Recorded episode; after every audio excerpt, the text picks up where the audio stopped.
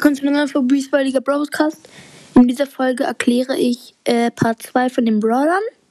Also Part 1 war ja Shelly, Nita und Colt. Und heute kommt Bull, Jesse ähm, und Brock. Achtung, ich muss mich kurz abstecken. So. Also, fangen wir direkt an mit Bull.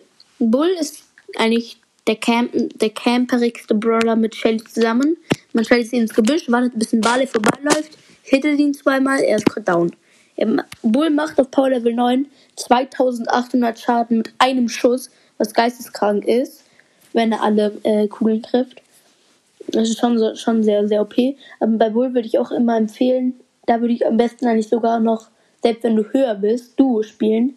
Weil falls du dann mal gegen Range beim Battle verlierst, hast du immer noch den Mate. Und bei Bull würde ich im Brawl ja, im Brawl würde ich ihn auf geschlossenen Maps spielen, zum Beispiel Triple Dribble, wer die Map kennt.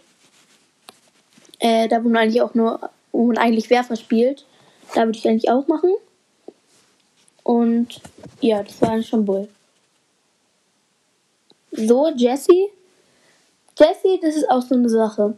Ähm, Jesse ist eigentlich 3 vs 3 so OP im Brawlball, diese, diese Kanone, äh, diese, dieser Energiebolzen, die der verschießt, der springt ja bis zu drei Gegnern rüber.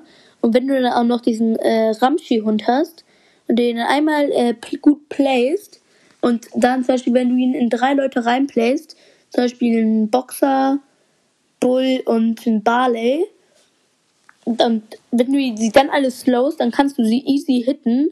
Mm, und der Hund schießt dir auch noch dann richtig viel. Und dann hast du eigentlich instant wieder deine Ult. Deswegen würde ich Jesse auch im Brawl spielen. So, und Brock. Brock ist ein sehr, sehr guter Brawler. Mit dem, da sind eigentlich Gadgets und Star Powers beide gut. Also von beiden beides. Rakete 4, also die Rakete Nummer 4, die ist zurzeit sehr, sehr gut.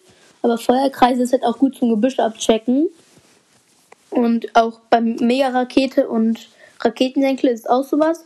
Entweder du brauch, willst einen defensiven Gadget haben oder du willst ein aggressives Gadget haben. Das aggressive wäre halt die Mega-Rakete. Da machst du alles auf, die Gegner haben Angst vor der. Und das defensive wäre der Jump, weil damit kannst du halt die Gegner vom Ball trennen. Damit kannst du, ähm, damit kannst du viel aufmachen. Nee, nicht aufmachen, ich meine überspringen, wenn ihr wisst, was ich meine.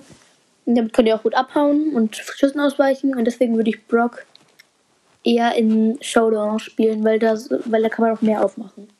So, und das war's mit der Folge. Ciao, ciao.